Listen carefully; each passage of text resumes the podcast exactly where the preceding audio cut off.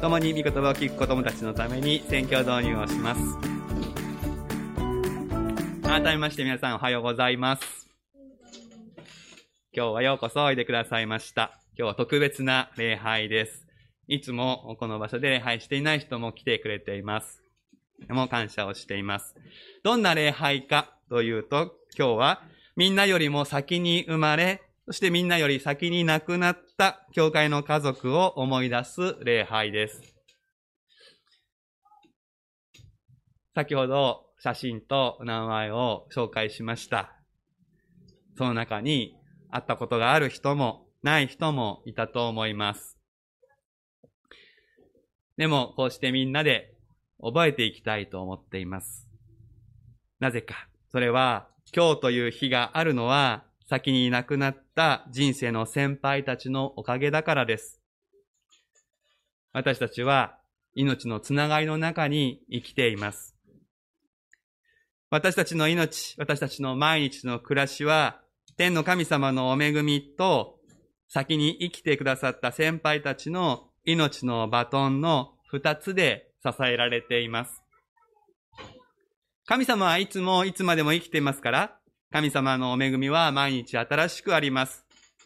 一方、人生の先輩たちはお墓の中で眠っていますから、今私たちに何かをしてくれるということはありません。でも、先輩たちが残してくれた多くのもので、私たちは生きているのです。そのことを忘れてはいけない。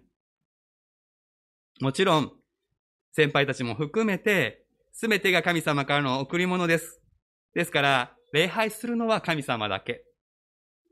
でも、先に亡くなった先輩たちを思い出すこと、忘れないでいることで、先輩たちを、その方々を愛することができます。人を愛するということは、その人がたとえ亡くなってもできることです。その人のことを思い出すこと、その人のことを忘れないでいるということは、その人を大切にする、愛することです。聖書の中に自分にしてほしいと思うものは、そのように相手にもしなさいという御言葉があります。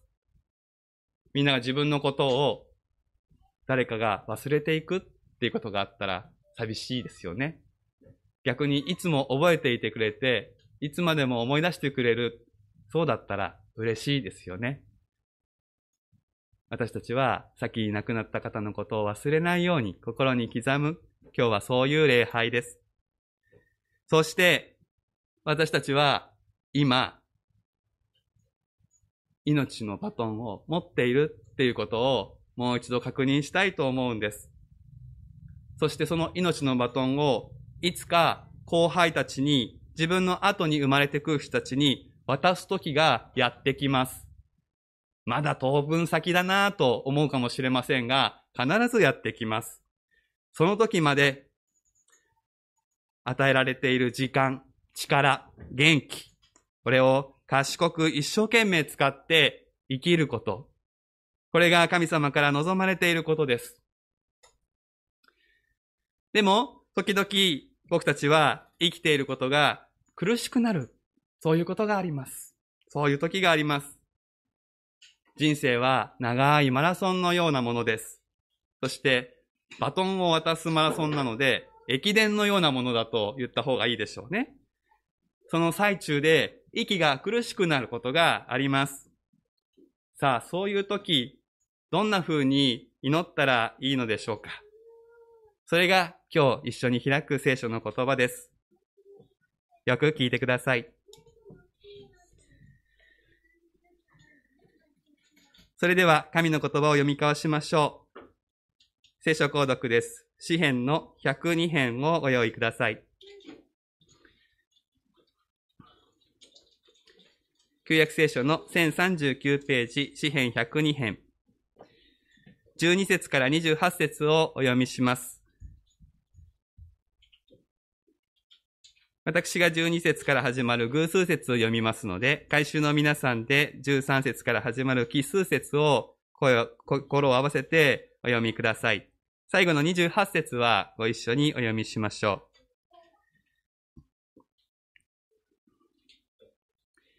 詩編102編12節から。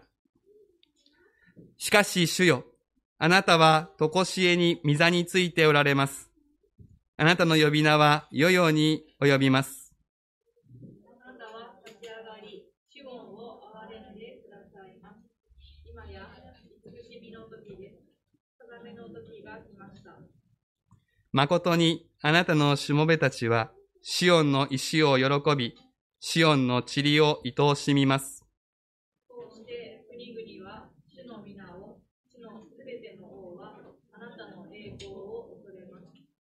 なぜなら、主はシオンを立て直し、その栄光のうちに現れ、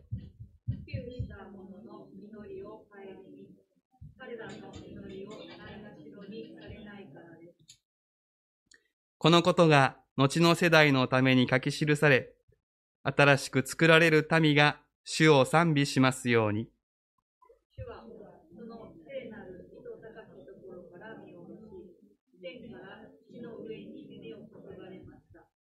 囚われ人のうめきを聞き、死に定められた者たちを解き放つために。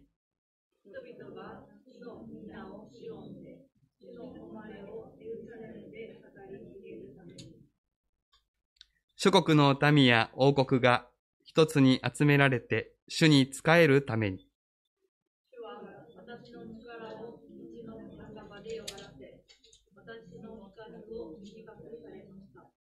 私は申し上げます。私の神よ、私の日の半ばで私を取り去らないでください。あなたの年は世々に至ります。あなたは遥かのに地の元いを植えられました。生命もあなたの見ての技です。これらのものは滅びます。しかしあなたは常しえの方です。すべてのものは衣のように擦り切れます。街灯のようにあなたがそれらを取り替えられると、それらはすっかり変えられます。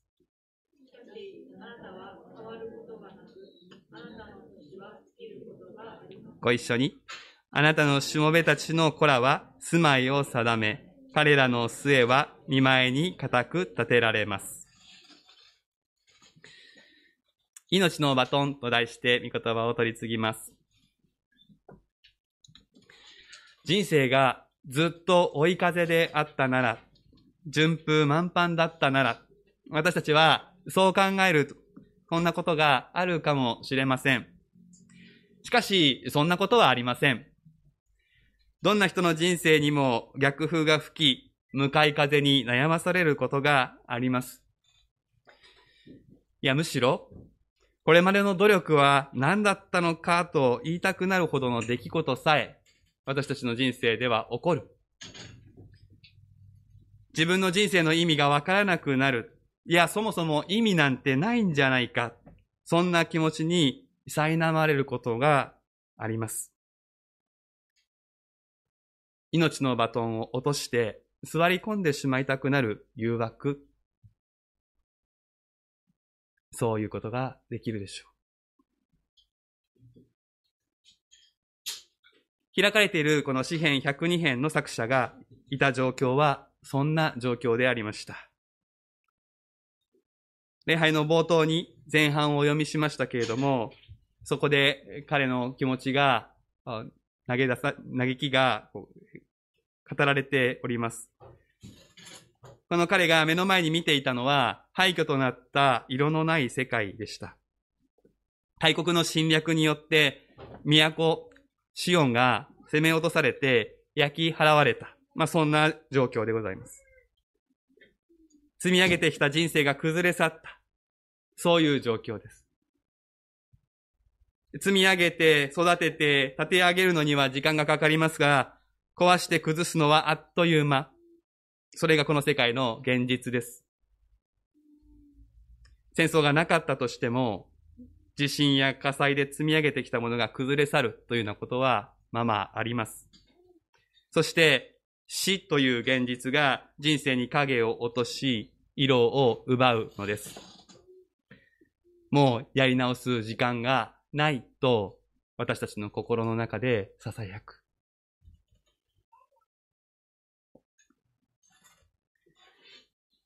この詩篇に出てくるシオンとかエルサレムという言葉、特にこのシオンという言葉に心を留めたいのですが、これ都が置かれた土地の名前であります。あるアニメーションの世界でこの言葉が取り上げられたので、世の中でも有名で、割と名前に使われたりします。でも語源を調べてみますと、そもそもの言葉は、これは干からびた場所という意味でありまして、そういう場所を懸命に開拓して、命あふれる場所にしてきた、そんな先人たちのローク、それがシオンという名に込められております。けれども、そのシオンが今、目の前で無に帰すような事態になっている。シオンは所詮シオンでしかない。まあ、そんなため息が方々から煙のように立ち上るとき、救いはどこにあるのかと、この詩人は嘆くのです。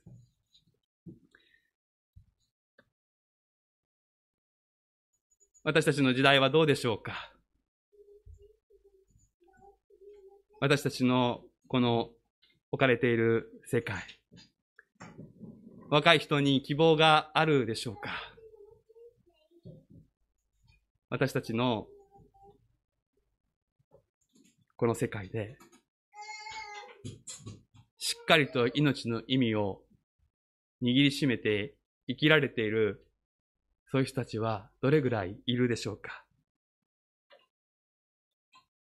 ただただ生きるだけであればそんなに難しいことはないかもしれません。明日の食べるのにどうしようかと悩むことはないかもしれません。けれども何のために生きるのかということについて、ちゃんとゴールを見定めて生きている人はどれだけいるでしょうか。むしろ、そんなものを考えるだけ無駄だから、今が楽しければそれでいいじゃないかと、半ば諦めを友として、刹那的な楽しみに生きるそういう人が多いのではないのでしょうか。それしかないのでしょうか。いいえ、そうではありません。救いはあります。色を失った世界に色を取り戻し、希望を持って生きる道があります。それが、誠の神様を仰ぎ、祈る道です。祈りは、難しい言葉で祈らなくても良いのです。聖書に記された祈りは一つのサンプルです。ある時代、ある信仰者が許されて書き出したもの。このように祈らなければいけないということはありません。むしろ大切なことは心を注ぎ出して神様に思いをぶつけていくことです。でも私たちはこの与えられた詩篇から祈りの力を学ぶことができます。この詩篇の中で何度か繰り返される言葉があるのです。それに注目していただきたい。12節にこう始まります。しかし主よあなたは、しかしあなたはと神様に向かって呼びかける言葉です。この言葉が祈りの力の源です。私の現実がどんなに絶望的であっても、しかし主よあなたは、と私たちは祈ることができます。私の手持ちが底をついていても、私の持ち時間がほとんどないと感じていても、それでも、しかしあなたは、そう祈るときに、未来への扉が開かれ、新しく走り出す力が湧き上がってくるのです。私たちは神様に自分の現実を、自分の現状を嘆いてよいし、申し上げてよいのですが、そこで終わらずに、でも、神様、あなたはと顔を上げる、そのように私たちは教えられます。これが祈りです。祈りを知らないとき、私たちはこの世界を自分の目線からしか見ることができません。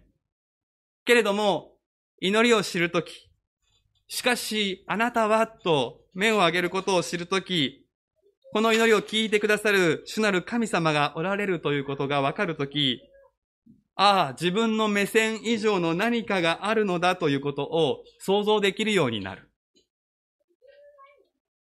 私たちはどこまで行っても神様にはなれません。けれども、祈るとき、今の現実を自分とは違うように見ておられる方がいるのだということを知ることができる。これが大きなことです。これだけでも大きな変化が起こります。しかもその方が自分の味方である、自分の友であるということを知るならば、さらにその力は増し加わる。小さな自分目線の閉塞した世界に閉じこもることから解放されていくのです。私には分からなくても、天からのもっと大きな、もっと対極的な見方がある。そのことを知ると、ああ、自分で全部背負い込む必要はないのだと分かります。そこに余裕が生まれる。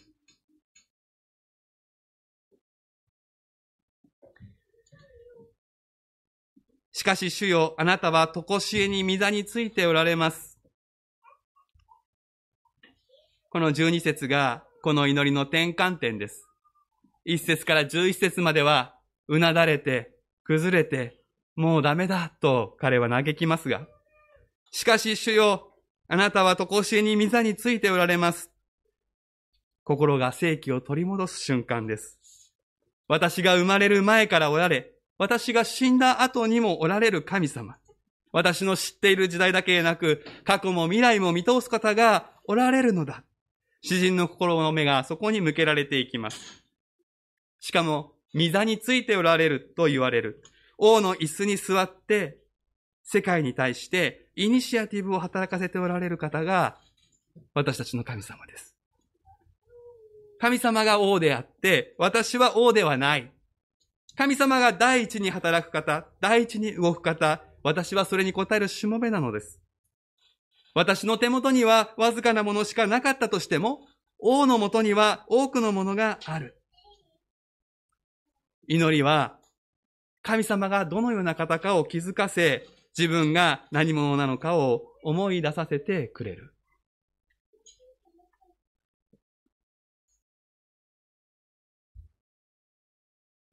そしてこの方は、王座にふんぞり返って、なされるがままに世界を眺めている、そういうお方ではありません。時を見て立ち上がり行動される方です。しかもそれは立て直すということをなさる見業。なぜなら主は、シオンを立て直し、その栄光のうちに現れ、窮した者の祈りを顧み、彼らの祈りをないがしろにされない。この御言葉があるので、シオンという名前を持つ人は幸いだと言えます。干からびた場所という語源を持っていたとしても、立て直す方がそこに目を留めてくださる。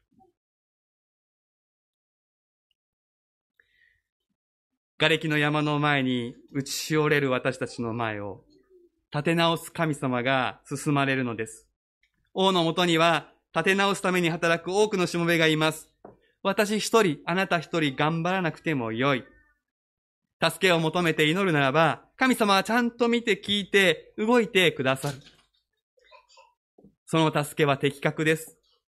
なぜならば、最も見晴らしの良いところから状況が把握されているからです。主はその聖なる糸高きところから見下ろし、天から地の上に目を注がれました。とあります。古代の戦において、どこから戦局を眺めるかが勝敗を決定しました。見通しの良い高台からそこに陣を張ることができれば、勝利は半分以上決まったんです。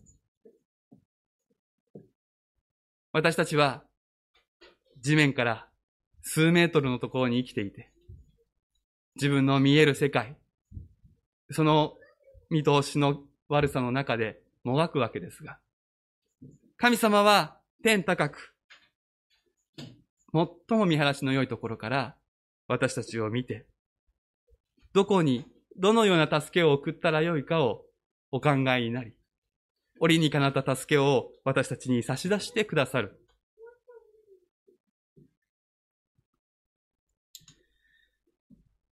この詩篇は、シオンの都の復興ということをモチーフにして始まっていきますけれども、後半に進むにつれて、私やあなたの人生の立て直し、命そのものの立て直しへと及んでいく歌になります。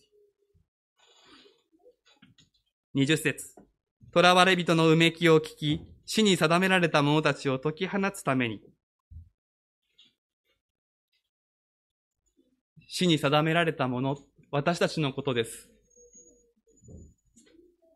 でも私たちは死んでそこで終わらないんです。天の神様には見えている未来があります。それは私たちが死の力から、罪と悪の束縛から解き放たれて、本当の自由を得て、一つとなって主に仕え、命の喜びに生きる未来です。それを私たちは、御国と呼びます。今はまだそこにたどり着いていません。そういう中で私たちの体は擦り切れていきます。しかし神様は、世界をお作りになった神様はこの世界を変えることができる。私たちの体さえすっかり変えることがおできになります。廃墟となった瓦礫の山から新しい都を建て直すように私たちがたとえ死んで、骨と灰になっても、そこからでもすっかり変えられた私たちを立て直すことができる。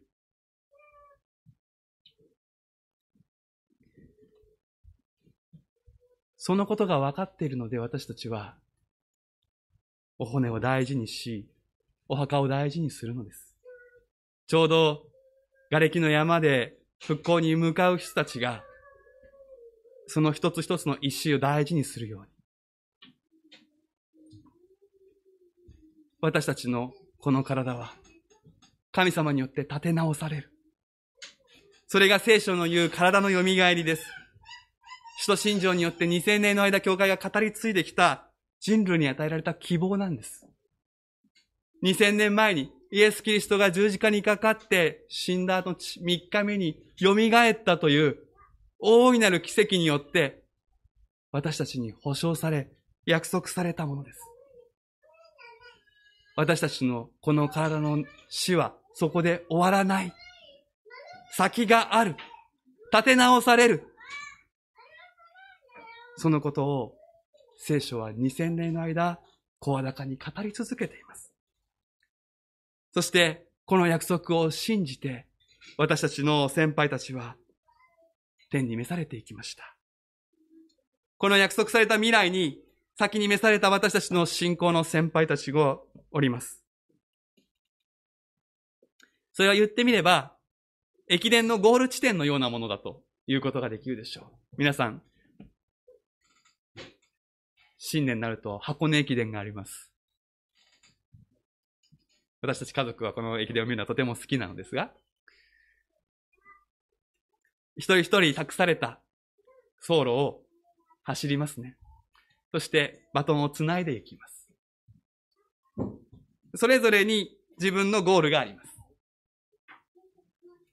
私たちはそこに自分に定められた走路を自分にできるベストを尽くして駆け抜けていくランナーのようです。そうして命のバトンをつないでいく。それぞれのゴールがあります。でも、最後の走者がゴールにたどり着くまで、レース全体は終わらない。今私たちは先の先輩たちから託されたバトンを持って走っている真っ最中。先輩たちのゴールは一度ゴールしましたが、でもまだ完全なゴールにはなっていないのです。ゴール地点に、すべてのランナーが集まるゴール地点に、まだたどり着いていません。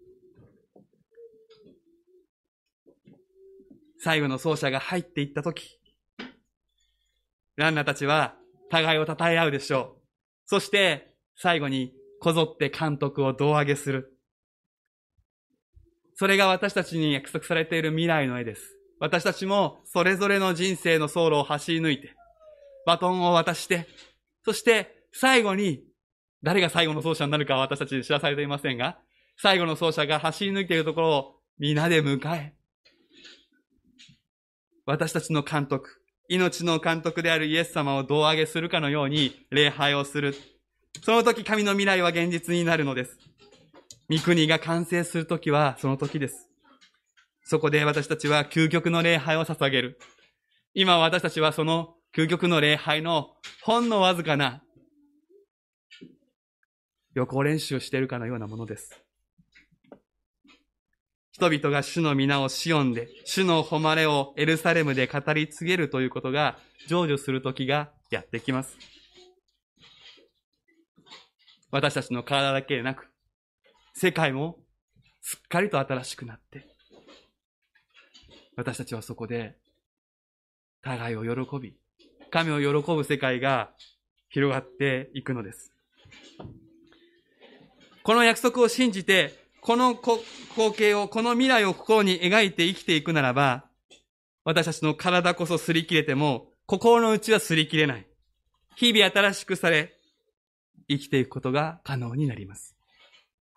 どんな逆境からでも、どんな悲しみからでも立ち直り立ち上がり、立て直すことが始まります。ランナーは走れば走るほど体力を消耗します。それは当たり前のことです。でもしっかりとはっきりとしたゴールに向かって走れるならば、走れば走るほどゴールに近づいているという喜びが増し加わっていきます。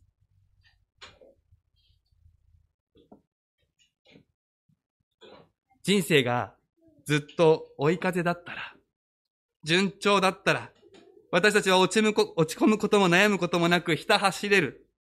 まあ、そう思うかもしれません。けれども、ずっと追い風であり、悩むことがなかったら、命の意味を問うこともなく、ただ生きてしまうのかもしれません。私たちは身近な人の死を通して、命の意味を問うように、神様から招かれる。そして、あなたの人生のゴールはどこにあるのかと、神様から問われるのです。ゴールを考えないで、ゴールがどこなのかを考えることもないままただ走るならば、それは走らされていることになってしまうでしょう。そんな追い風は恐ろしいものだと思います。でも人生には逆境が来る。嫌だけど、嫌だけど、この逆境が私たちを強くします。詩人はこう言いました。主は私の力を道の半ばで弱らせ、私の日数を短くされましたと。詩人は自分の命の儚さ、短さを知らされたんです。でもだからこそ、ゴールをどこに定めたらよいかを考えることができたんです。私たちも今、悩みと嘆きの中にいるかもしれない。年齢によって、悩みの内容、嘆きの内容は違うでしょう。でも、そこから、しかしあなたはと顔を上げ、この天と地を作り、それをすっかり作り変えることができるとこしえの方、神様を見出す、そのことができる。そこに救いがあります。何度でもゴール地点を確認しながら走り方を変え、呼吸法を学び、走り出すことができます。詩人は歌います。しかしあなたは変わることがなく、あなたの年は尽きることがありません。この世界は変わって欲しくないものは変わってしまうことがある。なくなって欲しくないものがなくなってしまう。なくなって欲しくない人がなくなってしまう。そういうことがあります。愛する人を天に送るとき、私たちはその人をどれだけ頼りにしていたかを痛感する。それはそれだけその人と良い関係があったことの証、尊いことです。でもそこで、ああ、もうこの人なしに私は人生を立て直せないと不安になることはありません。とこしえに変わらない神様があなたを固く立ててくださるから。さあ、私たちは託された命のバトンをしっかり握って走りましょう。私たちの後の世代、新しく作られる民が主を賛美することができるように。私たちがまず、この常しえの神様によって立て直され、窮した者の祈りを顧みて、私たちの祈りをないがしろにされない、そのイエス様の力を体験していきたいのです。こういうわけで、このように多くの商人たちが雲のように私たちを取り巻いているのですから、私たちも一切の重荷とまとわりつく罪を捨てて、自分の前に置かれている競争を忍耐を持って走り続けようではありませんか。信仰の創始者であり完成者であるイエスから目を離さないでいなさい。お祈りをしましょう。神様、私たちはそれぞれ命のバトンを託され、自分の走路を懸命に走るものです。逆境もあります。逆風も吹きます。つまずきそうにもなります。立ち止まって走るのをやめたくなる誘惑もあります。けれども、そんな私たちに祈ることを教えてください。祈りによって呼吸を立て直し、しかしあなたはとあなたに目を向けて新しく走り出すことができますように。